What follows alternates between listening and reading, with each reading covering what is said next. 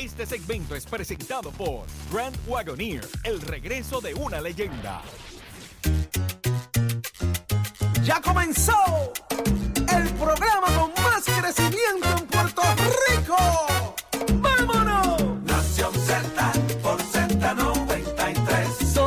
De elemento, aparte del tema del impuesto al sol y otros puntos muy importantes. Análisis de tus mañanas de lo que ocurre en y fuera de Puerto Rico comienza aquí en Nación Z. El programa de mayor crecimiento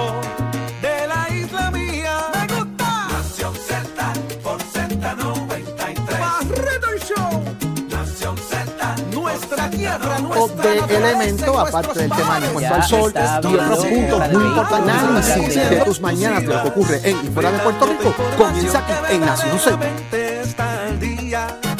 Nación Z por Z93. Por Mega tú lo ves. Nación Z. De cara a seguir siendo parte de la historia. Nación Z. De aparte del Z tema por Z93. Buenos días, Puerto Rico. Son las 5:55 de la mañana y arranca Nación Z repletos de información con el análisis que te encanta, el más completo. Y nos escuchas a través del 93.7 en San Juan, 93.3 en Ponce y 97.5 en Mayagüez. Todos listos para llevarle un análisis completo. Así que muy buenos días, Jorge Suárez. Buenos días, Eddie López. Muy buenos días, Saudi. Buenos días, compañeros. Y Puerto Rico, vamos arriba. Comienza Nación Z, el programa de análisis favorito suyo de todas las mañanas. Por aquí, por la emisora nacional de la salsa Z93. Aquí directamente de los estudios Ismael Rivera. Tacachero después no diga, Saudi, que no decimos el nombre del Sí, estudio. Estamos listos, prestos y dispuestos para hablar con ustedes en este viernes pretormenta que tenemos en Puerto Rico. Esperamos que todos ustedes estén bien y pendientes a la información que tenemos sobre todo lo que está ocurriendo con la tormenta Fiona y otros temas que vamos a estar analizando aquí en Nación Z. Espérate, espérate, ¿cuál es el nombre del estudio de nuevo, Jorge? Ismael Rivera. Muchas gracias. Buenos días, Puerto Rico, buenos días, América, buenos días a todos los amigos que nos sintonizan a través del mundo por todas nuestras plataformas interactivas. Hoy es viernes, viernes 16 de septiembre del año 2022. Estamos en preparación para el evento atmosférico que se avecina.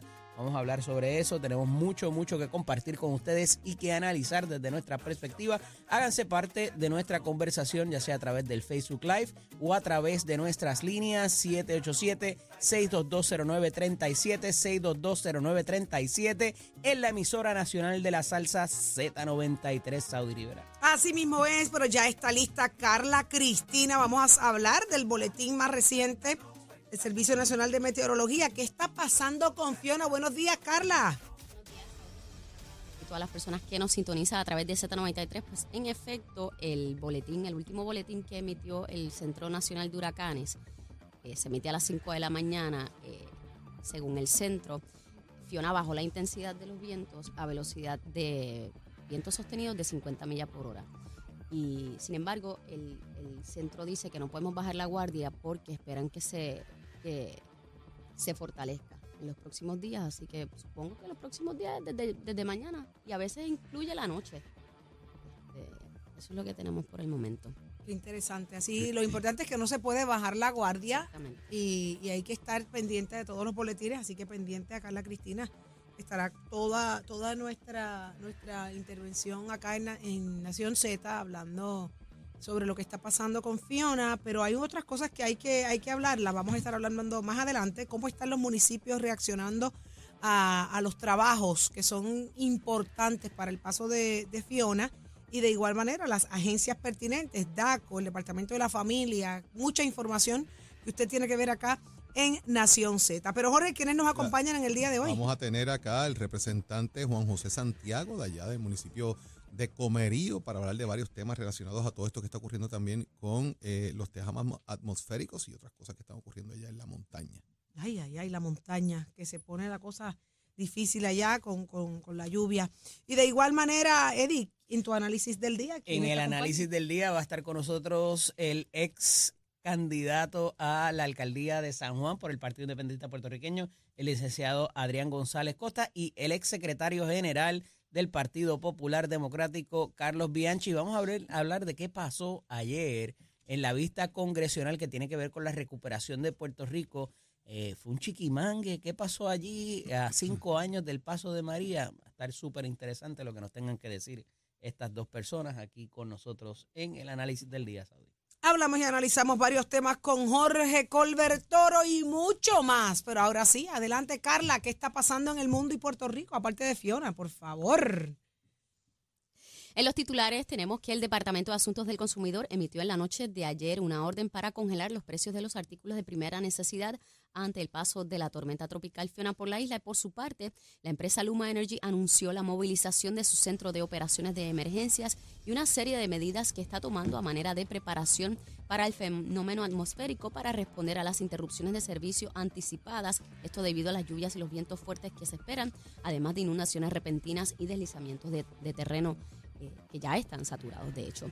Mientras, por otra parte, el, el gobernador de Puerto Rico, Pedro Pierluisi, anunció que hoy es un día regular de clases en el sistema de enseñanza público y de trabajo en el gobierno. Y en temas internacionales, el secretario de Estado de Estados Unidos, Anthony Blinken, autorizó ayer una nueva entrega de armas para Ucrania por un valor de 600 millones de dólares, elevando la cifra total de ayuda militar otorgada al ejército ucraniano en 15.8 millones de dólares desde el inicio de la administración Biden. Para Nación Z, les informó Carla Cristina. Les espero mi próxima intervención aquí en Z93. Estás, estás con el habla música y Z93 en Nación Z. Y todavía me amas, claro que sí, claro que sí, Acherito. Buenos días, Achero. Buenos días, buenos días, Saudi. Vamos ready, vamos de inmediato, señores, a lo que está pasando en los periódicos. Hoy lo que es noticia, Jorge Suárez, Wanda Vázquez, Wanda Vázquez eh, finalmente se le otorgó el que la liberaran de aquella mordaza que la tenía, mire, ahogada, desesperada. Dice que iba a hablar. Saudi, eh, se elimina por el momento lo que es la mordaza. El juez del caso contra la gobernadora Wanda Vázquez planteó que los tres coacusados argumentaron que la directriz que se había impuesto limitaba su capacidad para defenderse de toda la cobertura mediática. Aquí estamos hablando de un exgobernador, en este caso, ¿verdad?, de Wanda Vázquez, que eh, por ser una figura de alto perfil levanta mucho interés mediático y constantemente la gente va a estar preguntándose qué pasa en el caso, haciendo especulaciones. Además de que este proceso de filtrar de alguna manera información del caso por las autoridades levanta titulares. Y los titulares fue lo que provocó que ella tuviese alguna reacción inmediata, aquella cosa de decir que hay veintipico de grabaciones, de que hay información de, de, defensa nacional que está en juego, seguridad nacional y otros elementos. Y en ese momento, pues la exgobernadora levantó una bandera de yo quiero hablar, yo quiero reaccionar a ese titular porque eso corre en contra mía. Como hemos dicho aquí un sinnúmero de ocasiones, estos son elementos que le hablan al jurado, a los posibles jurados. Son conversaciones que se dan que la gente va a leer los periódicos, va a escuchar en radio, eh, va a ver en las redes sociales y van a decir, espérate, ya, ya esto es una cosa, está jorobada, no hay break. Y eso cala en la mente de las personas y van a decir, mira, aquí no hay, este es culpable, sin, sin ver la prueba, sin leer lo que es, ¿verdad? Dentro de lo que es el proceso de la presunción de inocencia que le cobija, en este caso a Wanda Vázquez y a los demás acusados, ¿verdad? A Max Rossini y a Julio Herrera Belutini, de que ambos tengan esa misma presunción. Ahora, la gobernadora ayer en un parte en las redes sociales, en un tuit, dejó saber que en su momento va a hacer expresiones sobre este particular y sobre lo que esté, eh, sobre lo que plantearon de la seguridad nacional, las grabaciones de otros elementos. Me parece que el pase de prueba va a ser bien importante luego de ese tipo de expresión que hizo en aquel caso las autoridades y sobre todo el titular que levantó el periódico de Sofines, así que me parece que esto es un paso de avance, pero cuidado, de mi punto de vista también, mediáticamente dilucidar el caso tampoco es bueno, en el sentido de que estás dando demasiada mucha información para afuera y vas a empezar a crear opiniones diversas de la gente y eso muchas veces corre en contra de las personas que están acusadas, no necesariamente del acusador, eh, porque nosotros tenemos la mala costumbre, por decirlo así, de que automáticamente nosotros decimos acusan a alguien es culpable. Ya. Ya, lo adjudicamos, lo adjudicamos sin tan siquiera darle el espacio que necesitan las personas de, y no estoy defendiendo a nadie, simplemente estoy diciendo que adjudicamos cosas sin que los procesos culminen. Y eso, pues muchas veces, eh, dentro de nuestro argot diario y nuestras eh, conversaciones en la panadería y en el café por la mañana, uno ve el periódico, ve eso, es culpable ya, ese muchacho la mató, aquel se robó aquello, y hay, ¿verdad? Un pase de prueba que tiene que darse. Óigame, que en muchas ocasiones sí lo son, lo son pero hay un proceso, hay que darlo en el proceso y vamos a ver al fin y al cabo cuán beneficioso o no es esta liberación, eliminación momentánea eh, de la mordaza en el caso de Wanda Vázquez, más allá de que todavía los procesos, ¿verdad? los procesos en Puerto Rico requieren que sean sumamente cuidadosos las partes de lo que exponen públicamente. Eh, en, lo que es el respecto al caso. Debe ser desesperante, ¿viste? Tú tratar de leer, escuchar lo que se diga de ti, no poder reaccionar, eh, es. bien difícil, es bien difícil, Eddie. Mira, es algo completamente atípico. Los jueces no hacen esto. Una vez imparten las instrucciones para que las partes, entiéndase la defensa y la fiscalía, no hablen a la prensa, así se queda. Aquí hay unos argumentos que se, que se presentan en unas mociones de varias de las partes. La última fue la de Herrera Bellutini, de, eh, en cuanto al planteamiento que trae la defensa de que les permitan reaccionar a un solo evento. Fíjate que aquí lo que origina todo el asunto es que la fiscalía expone eh, mediante una moción y se hace público el hecho de que hay 24 piezas de evidencia particulares que pudiera haber seguridad nacional, como muy bien trae Jorge, y entonces yo me tengo que defender de ese, de esa, ese asunto, de ese evento. Eh, ahí se da el mocioneo nuevamente para requerirlo, se hace público también. No podemos olvidar que aquí hubo un evento propio que fue una estrategia de parte de la defensa que pudo haber muy bien retrasado el proceso de procesamiento de la exgobernadora. No se trata de cualquier figura, aquí no se trata de un legislador, un alcalde o una figura de menor importancia. Aquí lo que pasa en ese caso se va a publicar, va a tener ese repunte mediático que muy bien va a incidir no solamente en lo que opina la gente en la panadería, Jorge, en lo que va a opinar y, va a ser su mente porque es condición humana e inevitable ese jurado y hasta los jueces, porque los jueces no están exentos de lo que se está difundiendo a través de, los medios del país. Entonces, ya con esa protección y donde muchas veces en este tipo de casos, la primera moción que presenta la defensa eh, vamos a sacar esto de la jurisdicción o juez limite, y es la defensa quien pide la limitación de las expresiones para no dañar su caso y sus posibles defensas ante lo que piense la, la ciudadanía y, y ya la mente formada que pueda haber, porque esto no es solamente el procesamiento. Esta persona, eventualmente, si saliera absuelto, y no me estoy refiriendo a la gobernadora como quiera, eh, eh, en particular, va a tener que volver a su entorno y va a tener que ir a esa panadería y va a tener que ir al colmado y va a tener que ir al, correo. Y esa publicidad excesiva, que es como se le conoce para propósitos del procesamiento criminal y lo que se requiere, pues ya está ahí y, y con este tipo de eventos aún más.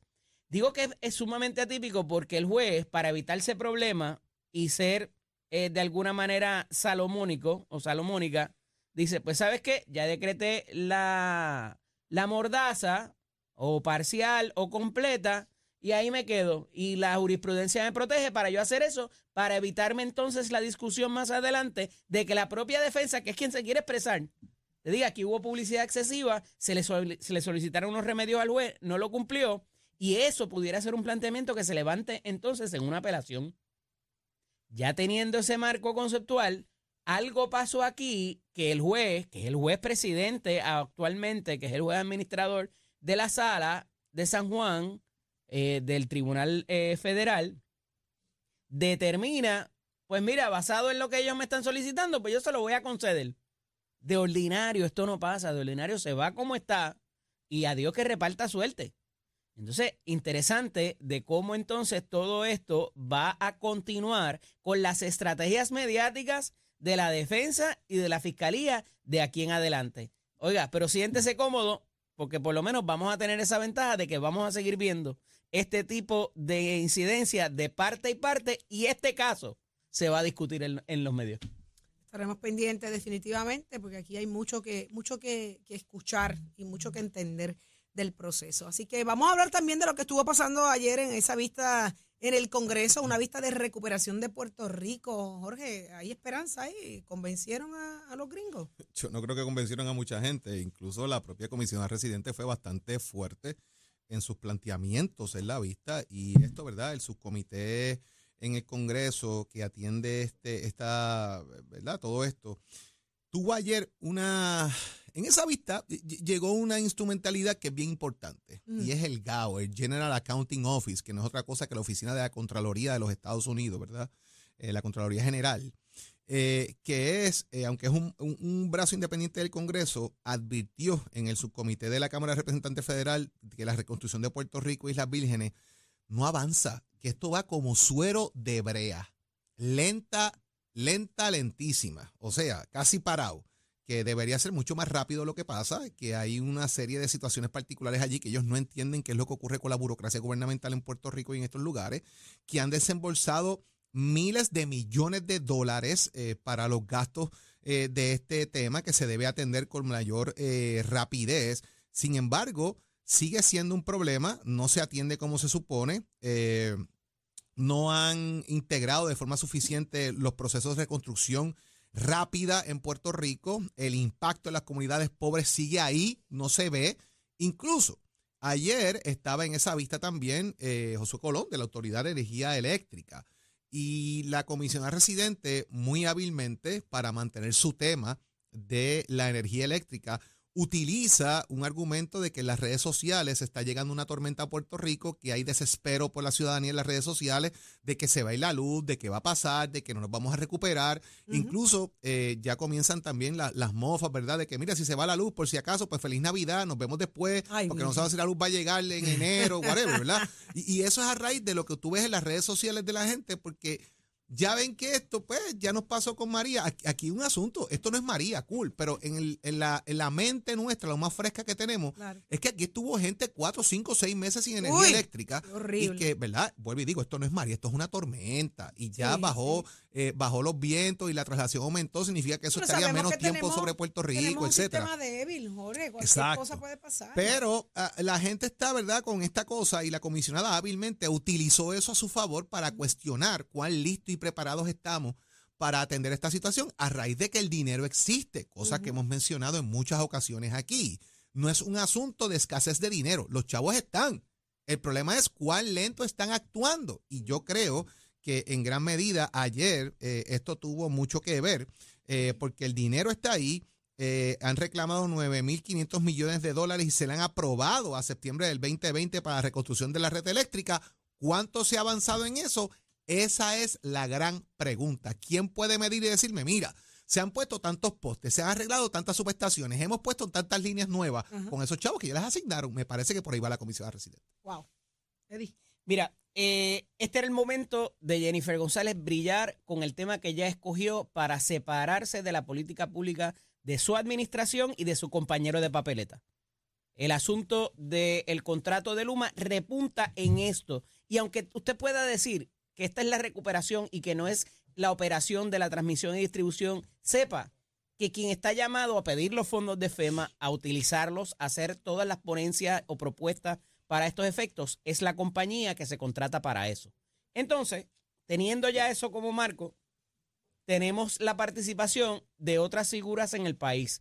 Y desde estos micrófonos nosotros consistentemente hemos hecho el llamado a que, y ayer Jorge todavía lo decía, de que se dice, conseguimos 100 millones para esto, conseguimos 300 millones para carretera, conseguimos eh, no sé cuánto para alambrado público. Pero ¿dónde está el proyecto? ¿Dónde está el AREFPI, la subasta? ¿Dónde está conseguir el proponente la mano de obra para que lo haga? ¿Qué área es la que se va a impactar con cada una de esas eh, derramas o desembolsos? Entonces, hay una información que está carente ahí que pudiera muy bien tener que ver con el Cortré, ojo, también, porque en la herramienta de comunicación eh, pudiera también estarse utilizando, ¿verdad? De una manera más efectiva. Oye, ¿me va a decir algo? No, no, no. Ah, de una manera más efectiva para propósitos de mantener esa información viva y que la gente sepa, mano, vienen por ahí, vienen para mi área y me la van a regalar mismo, mínimo, mínimo. Entonces, aquí las herramientas mediáticas, y lo hablaba ahorita con Saudi, se está utilizando para bajar la expectativa. Fíjate que los alcaldes no esperan mucho de lo que, de lo que pueda, de verdad, de lo que pueda ocurrir aquí. Eh, y digo, no esperan mucho de parte de la ayuda que puedan traer, eh, eh, recibir externamente. En el caso de Luma, ya ayer hicieron un comunicado diciendo que con tres gotas se va a interrumpir el servicio. Entonces, ya tenemos, pues, ya usted espera lo peor. Y mientras usted espere lo peor y baje esa expectativa, cualquier cosa que venga es buena.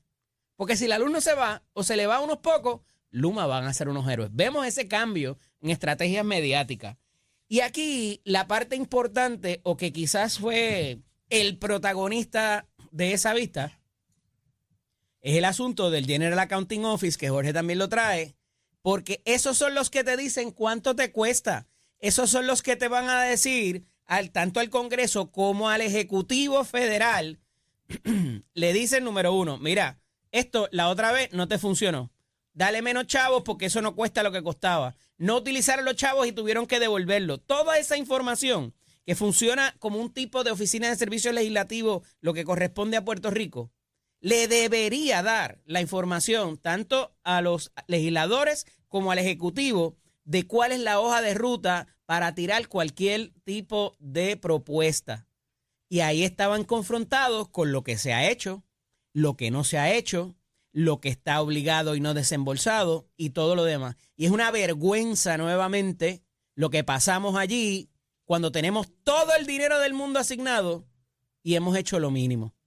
Y yo creo que ya es hora de que alguien dé el puño en la mesa, desde allá, como a nosotros nos gustan que nos manden desde allá, y se pongan a trabajar y se pongan a hacer. Porque ayer el titular era del periódico Metro de lo que se va a perder por cumplir años. Happy birthday to you.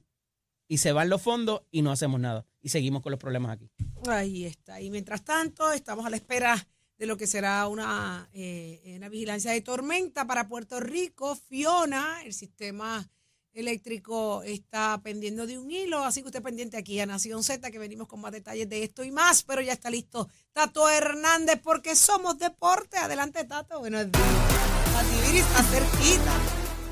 Echare papá, muy buenos días para todos. The storm is is coming on in the area. Así que ya usted sabe cómo quiere decir eso. En el buen inglés, en el buen español, es que la tormenta Fiona viene por ahí. ¿Cómo es? Dímelo lo aprendí en inglés. yo en una prestigiosa universidad que estudié que se llama Rio Mar Foundation. Así ¿cómo es? Dímelo otra vez en inglés. ¿Cómo es? The storm Fiona is coming on in the way. ¿Barriste, barriste ayer bien? Sí. ¿Barriste bien? ¿Con las escobitas nuevas? Sí, señorito, Sí, ok. barrimos bien. Ya estamos eliminados, tranquilos.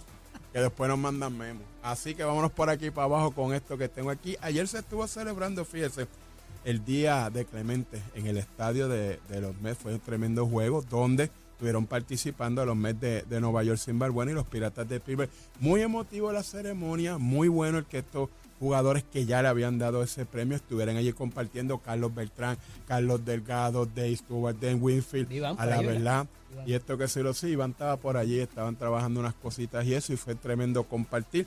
Ganan los Mets, siete carreras por una, Lindor la saca, pero una de las cosas más emotivas fue cuando hacen el lanzamiento de honor, uno de los nietos de Clemente tiene una bola alusiva que preparó una de las nietas de Clemente y que Major League lo autorizó para que esa bola la lanzaran. Ya usted sabe que esa bolita va a costar un montón.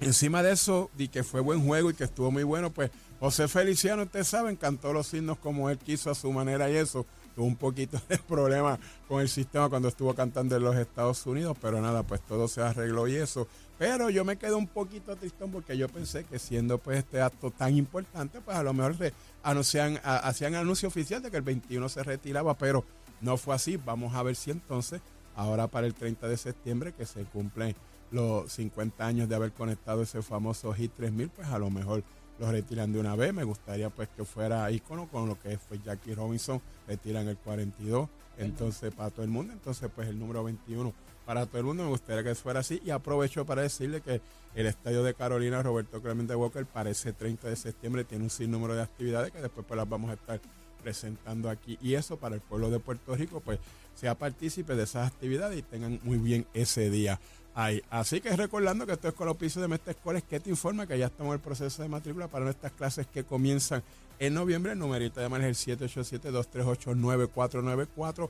Puede pasar por cualquiera de nuestros recintos, compare facilidades, equipos, toma tu la decisión de estudiar en Mestre Escoles. Oiga, chero, ya usted sabe cómo hacemos, señor.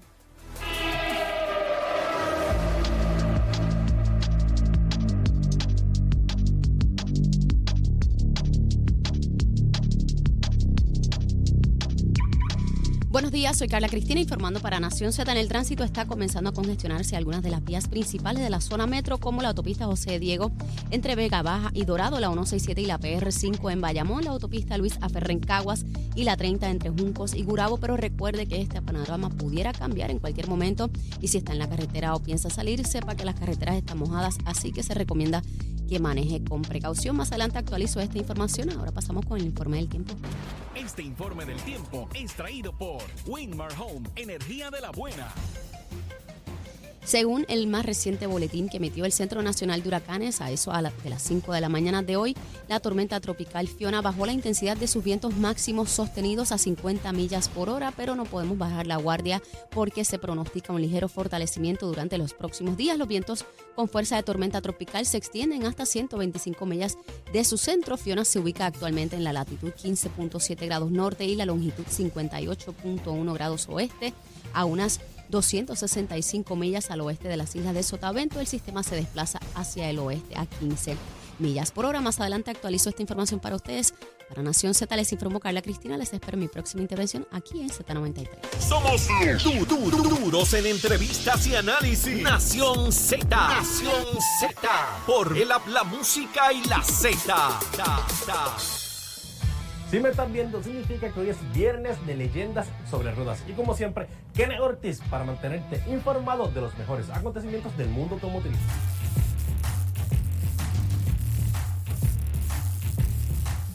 Y como es de costumbre aquí en Leyendas sobre Ruedas, siempre comenzamos con mucha adrenalina. Y resulta que el último gran encuentro de la Fórmula 1 fue en Monza, Italia, que fue una carrera bien dura para el veterano Sebastián Vettel, piloto de Aston Martin, que no tuvo mucha suerte porque no pudo terminar el Gran Premio por confrontar problemas con el auto, al igual que Fernando Alonso del equipo de Alpine. Ambos quedaron fuera, pero vimos una gran mejoría por parte del equipo de McLaren que hicieron una carrera limpia y segura por parte de Daniel Ricciardo y Lando Norris. Max Verstappen también hizo una carrera súper, súper agresiva porque comenzó en la parrilla en la posición número 7 y ya al terminar el Gran Premio ya estaba liderando con Charles Leclerc de la escudería de Ferrari. Y al terminar la tarde los primeros en cruzar la línea de victoria fue Max Verstappen del equipo de Red Bull, seguido en segundo lugar por Charles Leclerc de la escudería de Ferrari y el tercer lugar es para el joven George Russell del equipo de Mercedes. Y por otro lado, los Jeep Wagoneer y el Gran Wagoneer son los Jeeps más grandes de la historia hasta el momento y después de su llegada el año pasado ya son más grandes gracias a su nueva variante L de la distancia más larga entre ejes. Un Wagonier o un Gran Wagonier híbrido enchufables 4xE o 4xE están en el horizonte, probablemente basados en el mismo motor de 6 cilindros. Y luego está el modelo totalmente eléctrico que llegará para el 2025. FCA todavía no ha dado muchos detalles de lo que es un gran Wagoneer híbrido o eléctrico completo, pero por lo que es el tamaño del gran Wagoneer, sí sabemos que tenemos más de una tonelada para rellenar el piso completo de baterías. Rivian y Mercedes-Benz se unen en el mercado europeo para hacer vehículos electrificados, pero para camping. La camioneta EV grande de Rivian se basará en una nueva plataforma que será Rivian Light Van o RLV, que es RLV de segunda generación, cuya primera generación ya ha sido trabajada para Amazon y que tuvo un gran acuerdo entre ambos para vehículos de entrega totalmente eléctricos. Pero ahora, ante la nueva era de la electrificación, Rivian y Mercedes se unen para llevar a otro nivel lo que es el camping. Rivian trabajará este proyecto conjunto con Mercedes-Benz pero en una planta en Europa ya totalmente electrificada, con el fin de ver ya en las calles en el 2025 este proyecto. Y hasta aquí tu segmento favorito de leyendas sobre ruedas. Recuerden, bien importante, seguirnos como leyendas sobre ruedas TV en Facebook, Instagram y en YouTube. Y entren y suscríbanse para que vean el mejor contenido del mundo automotriz. Así que como todas las semanas, esta ha sido Kenny Ortiz Reportándose para Nación Z. Llévatelo, Raúl. Próximo. No te despegues de Nación Z. Próximo. tú a través de la línea telefónica 787-622-0937. ¿Está tu municipio listo para el paso de Fiona? Queremos escucharte a través de 787-622-0937. Regresamos en breve. Llévatelo a Chero. Estás escuchando, Estás escuchando Nación Z por Mega TV, el app La Música y Z93. La noticia que quieres escuchar con la salsa que a ti te gusta. Llévatelo a Chero.